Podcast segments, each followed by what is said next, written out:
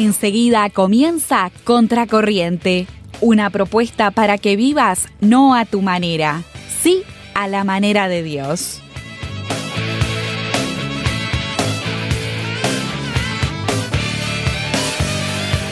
Consume el vicio, te agobia el dolor. Hola a todos, bienvenidos a un nuevo programa de Contracorriente. No a mi manera, sí a la manera de Dios. ¿Cómo estás, Katy? Bien, ¿y vos, Nati? Bien, ¿cómo pasaste esta semana? Bien. Acordate que esta semana era especial. Sí. Ah, a ver si nuestra audiencia se acuerda que habíamos planteado un desafío para este mes. Y bueno, a ver, Katy, ¿cómo vas con el desafío? Bueno, tengo algo para contar. Eh, el fin de semana pasado estuve ayudando a unos familiares con, con su casamiento. Mira qué bien. Sí, tuvimos que, que preparar una canción. Después eh, estuvimos colaborando el día de la fiesta también con algunas cosas. Y no, la verdad que, que, bueno, puse de mi tiempo, puse de mis ganas. Fue como una manera también de, de hacer esto por amor al otro, ¿no? Claro. Al tener algún tipo de actitud en ese sentido. Me quedé muy contenta, salió todo muy lindo. Ellos disfrutaron un montón. Eso es, es importante. Así que ahí también cuando ves que el otro la pasó bien, le gustó, lo recibió tan bien, uno también se siente realizado. Aparte, un día tan importante como ese, Tal ¿no? cual. El día del casamiento. Obvio. Y todavía hay tiempo para cumplir con el desafío de este mes. Tal cual. Así que alentamos a todos nuestros oyentes a que, si se animen, lo hagan. Alguna, alguna eh, acción cotidiana de amor hacia el otro. Sí, habíamos dicho cocinarle algo a alguien, hacer un mandado, Sí, visitar a alguien. visitar, una llamada que está pendiente, un pedir perdón. Sí, también. Mm, un pedir perdón que el primero que se va a sentir libre es uno mismo, Tal ¿no? cual. Muchas cosas para hacer. Y Tal te cual. pregunto a vos, Nati, ¿qué es lo más jugado que hiciste vos por otro? ¿Cuándo fue? ¿Cómo fue? Ah, es una gran pregunta esa. Mira, si yo tuviese que pensar una cosa este, jugada, fue denunciar una situación de abuso. Mm. Eh, no voy a decir el año exacto porque no me acuerdo, pero fue ya hace más de 10 años trabajando en un centro educativo de contexto crítico. Eh, había una alumna que en una clase yo en ese, en ese liceo hablaba mucho sobre el amor a sí mismo, hablaba mucho de la autoestima, del querernos, de cuidarnos, este, hablaba mucho del cuerpo, sobre todo porque en esos lugares generalmente hay situaciones de este tipo. Claro. Y bueno, y no me equivoqué porque esta chica salió de la clase y en el recreo me pidió para hablar conmigo, me dijo que nunca más hablara de ese tema en clase. Y yo le dije, bueno, ¿por qué? Y se largó a llorar y me dijo, no, me da mucha vergüenza. Le dije, no importa, le digo, pero es un, es un tema que para ti es importante poder decirlo y yo quiero escucharlo. Y realmente que cuando yo le dije eso, yo en realidad era consciente de que se me podía venir un camión de arena encima Claro, obvio. y cómo yo lo iba a resolver. Porque uno tiene sus límites, no solamente emocionales, sino también de cómo manejarse. Y uno sabe cu- cuando hay una situación de abuso, uno muchas veces no la quiere denunciar, porque uno está pensando en qué consecuencias eso va a traer, primero para la persona, Claro. para el entorno y para uno mismo. Bueno, la cuestión es que ella me confesó en ese momento que sufrió una situación de abuso de su papá, de su papá biológico. Este, y bueno, yo en ese momento me fui orando, pidiéndole a Dios que me ayudara, a ver cómo yo podía ayudarla desde mi lugar. Bueno, hablé con las personas que lo debía hacer en el liceo, me asesoré desde el punto de vista legal Ujú. Y este, la fui conduciendo con distintas preguntas por el asesoramiento que fui teniendo de, de- de las psicólogas este, con las que yo me vinculaba, de, de cómo ayudarla en el proceso. La cuestión es que fue una situación de liberación para ella, en primer lugar, por supuesto. Este, para mí me dio mucha satisfacción. Te iba a preguntar eso, ¿cómo te sentiste después de haber realizado eso? No tuve miedo. No le tenía miedo a las represalias, no le tuve miedo. Para mí ella era importante. Era Mm. importante que una chica de 14 años fuera libre. Mm. Le hablé de Dios, por supuesto, porque hay todo un proceso que personalmente hay que vivir, más allá de que uno se libere Sí, de la situación claro. en sí mismo. Para ella en ese momento significó enterarse que su madre sabía, Pa. que ese fue el golpe más duro, Mm. Acudir a un familiar directo que fue la que lo ayudó, la que le ayudó en ese momento.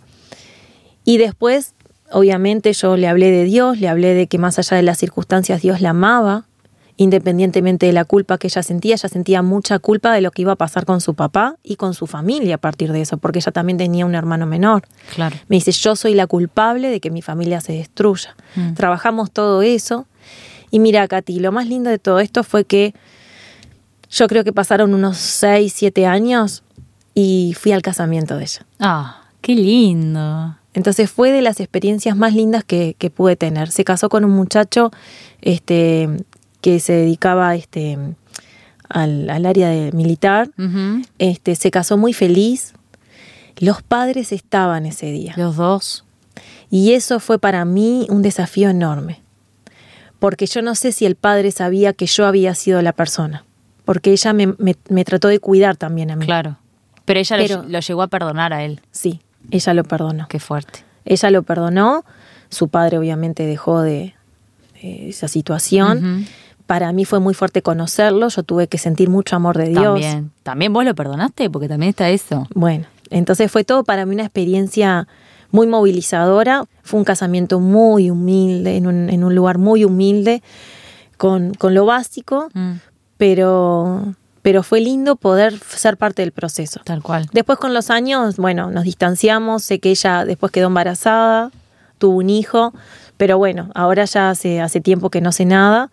Pero bueno, si yo tuviese que decir una situación, esa. Qué importante, aparte, ahora estoy pensando, eh, se nos presentan a veces situaciones como esas, ¿no? Mm. Complicadas en las que alguien, eso se nos expresa, eso, pero puede ser también otra cosa, ¿no? Por supuesto. Puede ser cualquier otra situación así Una como denuncia. Una denuncia de lo que sea, en realidad. Un robo, por ejemplo. Sí, lo- esas que son que decís, ¿qué hago? ¿Digo o no digo? ¿Ayudo o no ayudo? ¿Me meto o no me meto? Eso. Y nos la jugamos, nos metemos. A veces pasa en la calle. Sí. ¿Hasta dónde estamos dispuestos a meternos? Si vemos que alguien a le está robando, yo si veo en la calle que alguien le está robando a otra persona, ¿me meto? No sé, ¿viste? Ahora me lo estoy empezando a cuestionar. Bueno, pero justamente to- de todo eso venimos hablando este mes, ¿no? De hasta dónde yo estoy dispuesto a dar por el otro. Eh, yo qué sé, después, por ejemplo, me pasaron otras cosas. Regalar plata a gente que no conozco, que la vi solo una vez. Eh, libros.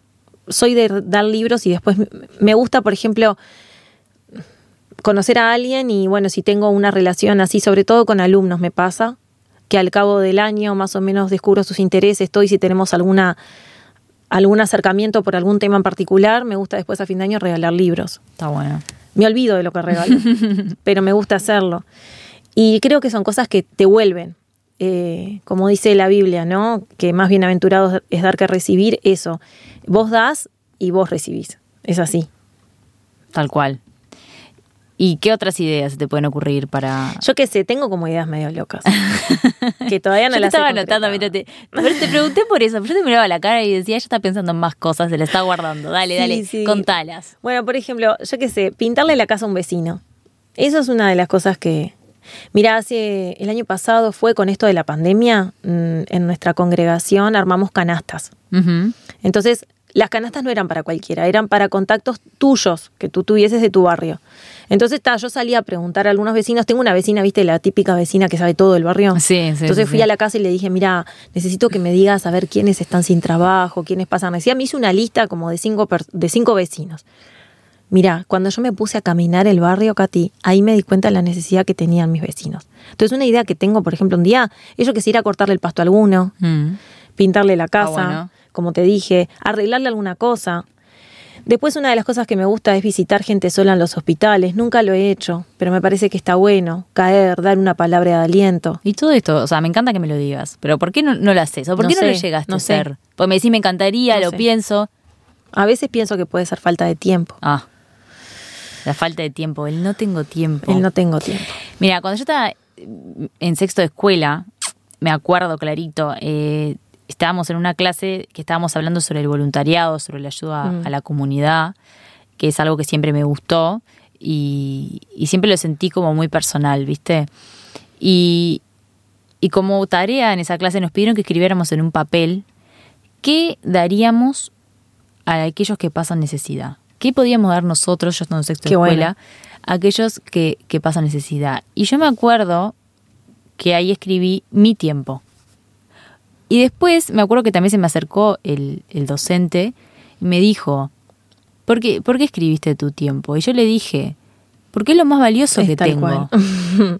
El tiempo es algo que todos tenemos en la misma cantidad y que a todos se nos pasa de la misma manera. O sea, vos mirás el reloj y es tal hora y para el otro también es esa misma hora. Y es un viaje de ida. Sí, también, solo pasa para un lado, ¿no? O sea, todos tenemos la misma cantidad de tiempo y a todos se nos pasa de la misma Tal manera. cual. Me refiero al tiempo eh, en el- Cronológico. cronológico, Eva. Mm. O sea, nadie controla aparte cuánto tiempo va a tener la Tierra, sin contar el cronológico de la Claro. Tierra, nadie- solamente Dios lo sabe. Nadie puede hacer que los segundos pasen más rápido o más lento. Todos nos regimos bajo la misma regla del tiempo. Entonces, elegir darlo por el otro, realmente creo que es lo más valioso que podemos dar. Porque no lo podemos recuperar. No. Las cosas materiales sí van y vienen, tenemos plata, no tenemos plata, me compré esto, después no me lo compré. Eh, pero el tiempo, el que pasó, pasó y el que no pasó va a pasar. O sea, después también pienso, Jesús estuvo 33 años en la tierra.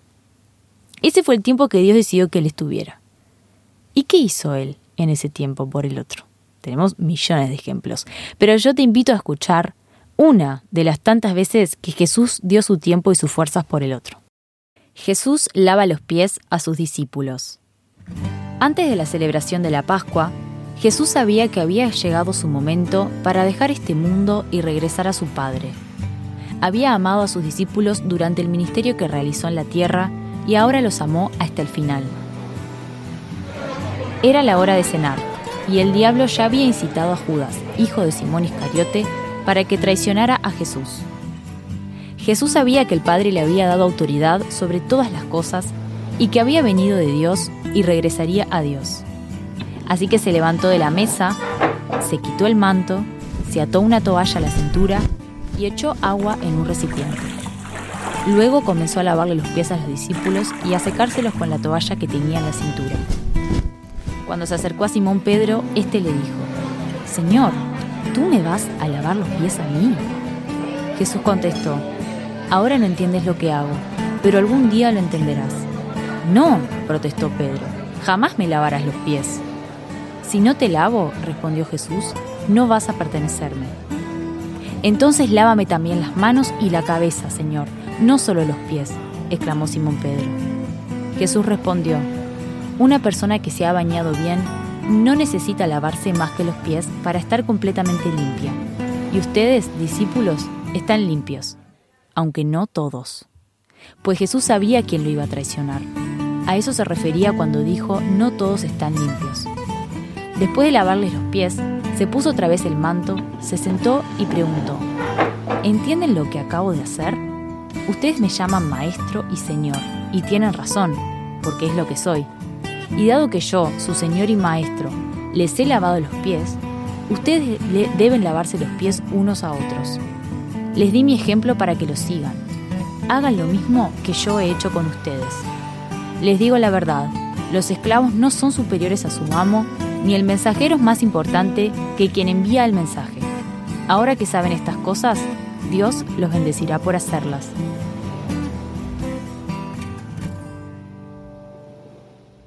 ¿Sabés que se me eriza la piel cada vez que, que trato de revivir ese momento de Jesús? Es fuerte. Em, ese tiempo que Jesús compartió con esos discípulos. Em, y tuve la oportunidad dos veces de hacer este, esto que, que acabamos de escuchar. Eh, en un- una en un encuentro de jóvenes y otra en un encuentro de, de mujeres grandes de la iglesia. Me basé en el pasaje de Marcos 10:45 que dice, porque el Hijo del Hombre no vino para ser servido, sino para servir y para dar su vida en rescate por muchos. Justamente esto que, que estuvimos escuchando. Y mm, ¿Lavaste los pies literalmente? sí, ¿Te agachaste, agarraste una palangana y les enjuagaste los pies? sí. Y mandé a hacer una toallita para cada uno de los que habían participado, este, donde estaba escrito este pasaje. Porque el Hijo del Hombre no vino para ser servido, sino para servir y para dar su vida en rescate por muchos. Pero no me quedé con eso. En la actividad de jóvenes hice pasar a 12, como eran los 12 Ajá. discípulos de Jesús, y les pedí que entre ellos se lavaran los pies. Y fue una experiencia, Katy, preciosa. Me imagino. Fue muy lindo eso. Eh, es clave entender el concepto del amor del que venimos hablando. Eh, muchas veces vivimos esperando que otros nos hagan felices, ¿no? Haceme feliz, yo quiero este, ver que los demás hacen cosas por mí. Pero nosotras que vivimos contracorriente, sabemos que en realidad empieza al revés.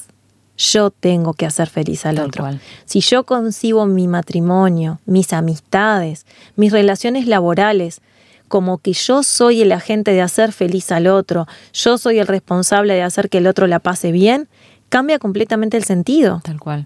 el sentido de lo que hacemos, de lo que somos. Eh, cuando estábamos hablando, ahora al principio del programa, eh, cuando vos hablabas del tema del tiempo, ¿nunca te pasó, por ejemplo, de encontrarte con alguien o, o terminar de estar con alguien que te diga gracias por tu tiempo? Ay, sí, sí, me pasó. A mí me pasó, por ejemplo, de encontrarme con gente que me diga gracias por lo que hiciste por mí. Y yo digo, ¿y ¿yo qué hice? Y yo digo, no hice nada, sí, me escuchaste. Y de repente fueron 10 Qué minutos. salado igual esa necesidad, ¿no? Pero hoy Lo estamos en importante que es que des tu tiempo.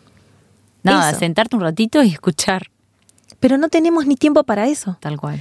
Porque mira, yo pienso esto, ¿cuántas relaciones rotas existen hoy? Porque no te haces el tiempo de escuchar al otro. Hoy estamos en un momento donde es importante lo que yo tengo para decir. Las redes sociales son el mejor ejemplo de Tal eso. cual.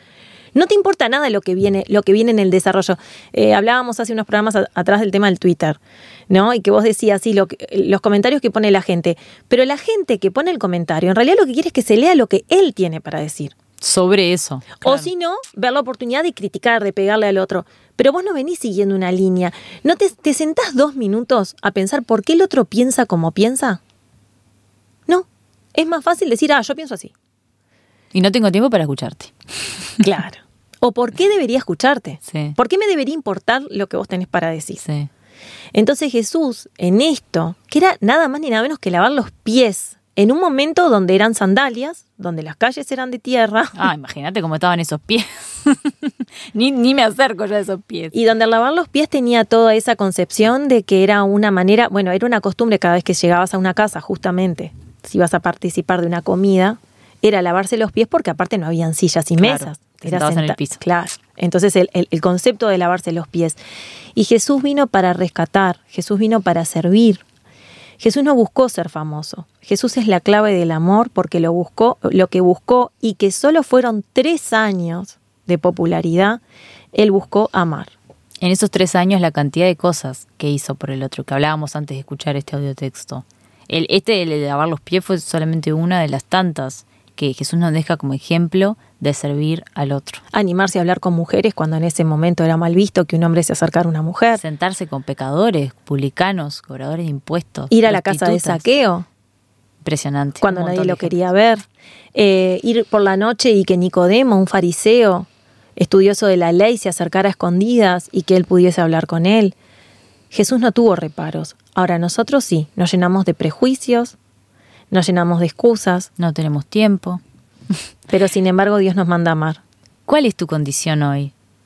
La clave es el otro. Fijémonos en el otro, no se trata de nosotros, se trata del otro.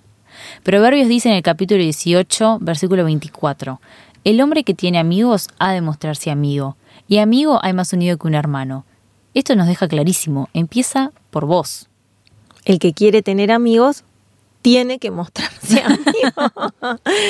Te estás acordando del, del segmento de idioma español que veíamos el jueves pasado. Es verdad, pero ahí no me hagas la pregunta por las dudas. Te vamos a recordar el desafío que hemos lanzado en este mes. Lavar, cocinar, visitar, donar, no de lo que te sobra. Mm, Porque eso es donar. Yo, ese es otro tema que quizás Sí. lo podemos tratar en algún estaría programa, bueno, ¿no? estaría bueno. ¿De qué das? ¿De lo que te sobra? ¿O de lo que realmente te duele, por decirlo de alguna manera? Hacerle mandados a alguien. Puede ser de adentro de tu casa, puede ser de afuera, familiares, vecinos, amigos, compañeros de trabajo, compañeros de clase. Por ejemplo, acordarte de algo que te cuentan. A mí me ha pasado con compañeros de trabajo que, por ejemplo, me dicen, eh, yo qué sé, que van a tener un examen o que tienen un viaje y después intentar acordarme de decirle, che, ¿cómo te fue? Che, ¿qué- ¿en qué andas? Mm, ¿Y ¿Cuántas veces no, no te ha pasado que, por ejemplo, se, se asombran y que, ay, te acordaste? Claro, sí. Sí, ¿no? sí, sí. O cómo está, te cuentan de un familiar que está enfermo. Yo muchas veces le digo, si tú me permitís, voy a orar por él. Y después le pregunto, ¿cómo está tu Y familiar? no nos cuesta nada, ¿no? Pues eso puede ser un mensajito de WhatsApp o lo viste y le preguntaste. No te lleva, te lleva menos de un segundo. Entonces, te invitamos a eso, a, a poder cumplir este desafío de hacer algo por el otro. Y después contanos tu experiencia. ¿Cómo te sentiste al hacerlo sin esperar nada a cambio? ¿Te parece, Nati, si escuchamos nuestras vías de comunicación para que puedan comunicarse con nosotros? Sí, dale.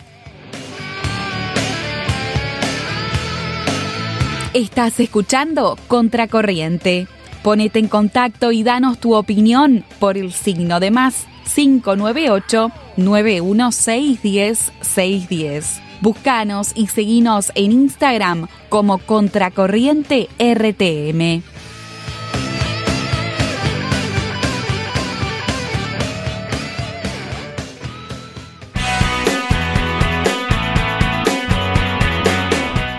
Segmento histórico.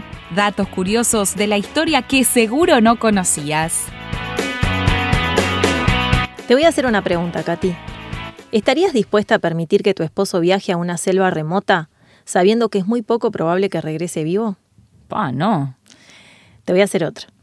¿Tendrías la fe suficiente para ir a la mismísima gente que después te enteraste que mató a tu esposo para predicarles el Evangelio? Pa, me estás matando con esa pregunta, Nati. Bueno, hoy le vamos a contar a nuestra audiencia y te voy a contar a vos también sobre Elizabeth Howard. El mes pasado en nuestro micro de historia hablamos de una mujer y hoy también vamos a hablar de una mujer. Mirá, qué lindo.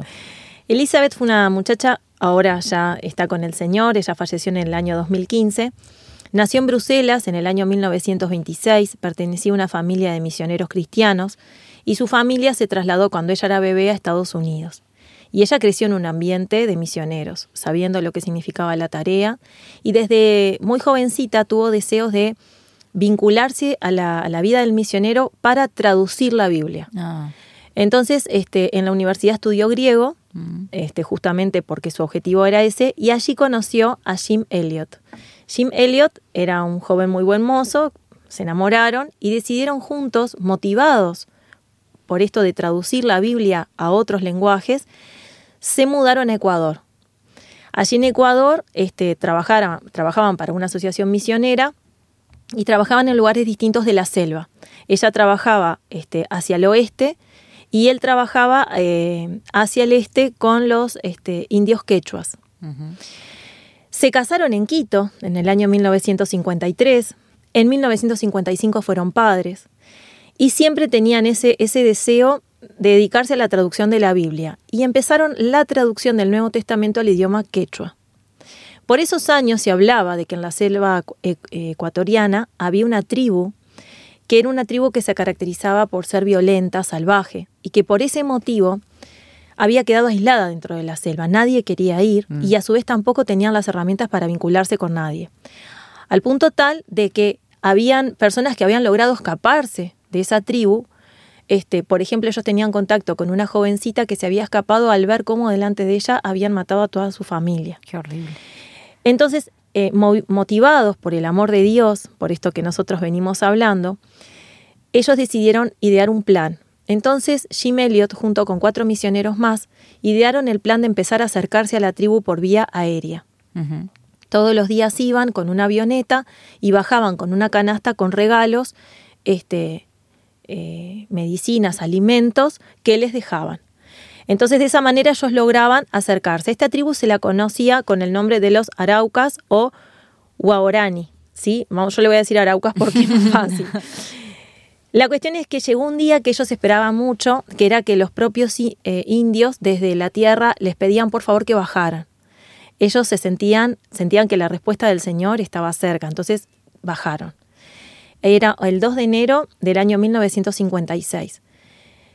Ahí se empezaron a familiarizar más, ellos estaban felices, estos cinco misioneros, porque habían llegado a esta situación, pero resulta que para su sorpresa, en la tarde del 8 de enero fueron sorprendidos por 10 indios que los mataron violentamente y brutalmente con lanzas de madera. Cuando esta noticia llega a las esposas de que esto había acontecido, yo no sé, trata de imaginarte un momentito lo que sí. ellas pudieron haber sentido. Elizabeth decide en ese momento trasladarse y volver a trabajar con los quechuas. Pero dos años después, ella se entera que las relaciones con esta tribu habían seguido desde la asociación misionera y junto con dos viudas más de esos cinco misioneros deciden trasladarse con sus familias a vivir entre estos indios. A vivir. Sus hijos empiezan a crecer con estos indios y ellas empiezan a conocer a esos hombres que mataron a sus esposos. Qué fuerte. Con el tiempo estos hombres conocieron al Señor. Y no solamente que fue gracias a la tarea evangelística que ellas realizaron ahí, sino que esta tribu conoció al Señor y no solamente eso, sino que también se pudo incorporar al resto de la sociedad, Claro. que justamente la violencia era lo que no se los permitía. Mm. Así que acá tenemos desde de este hecho histórico una muestra de amor de todo esto que venimos hablando. Termino con una pregunta. ¿Tendrías el suficiente amor para perdonar y salvar a aquel que mató a un ser querido?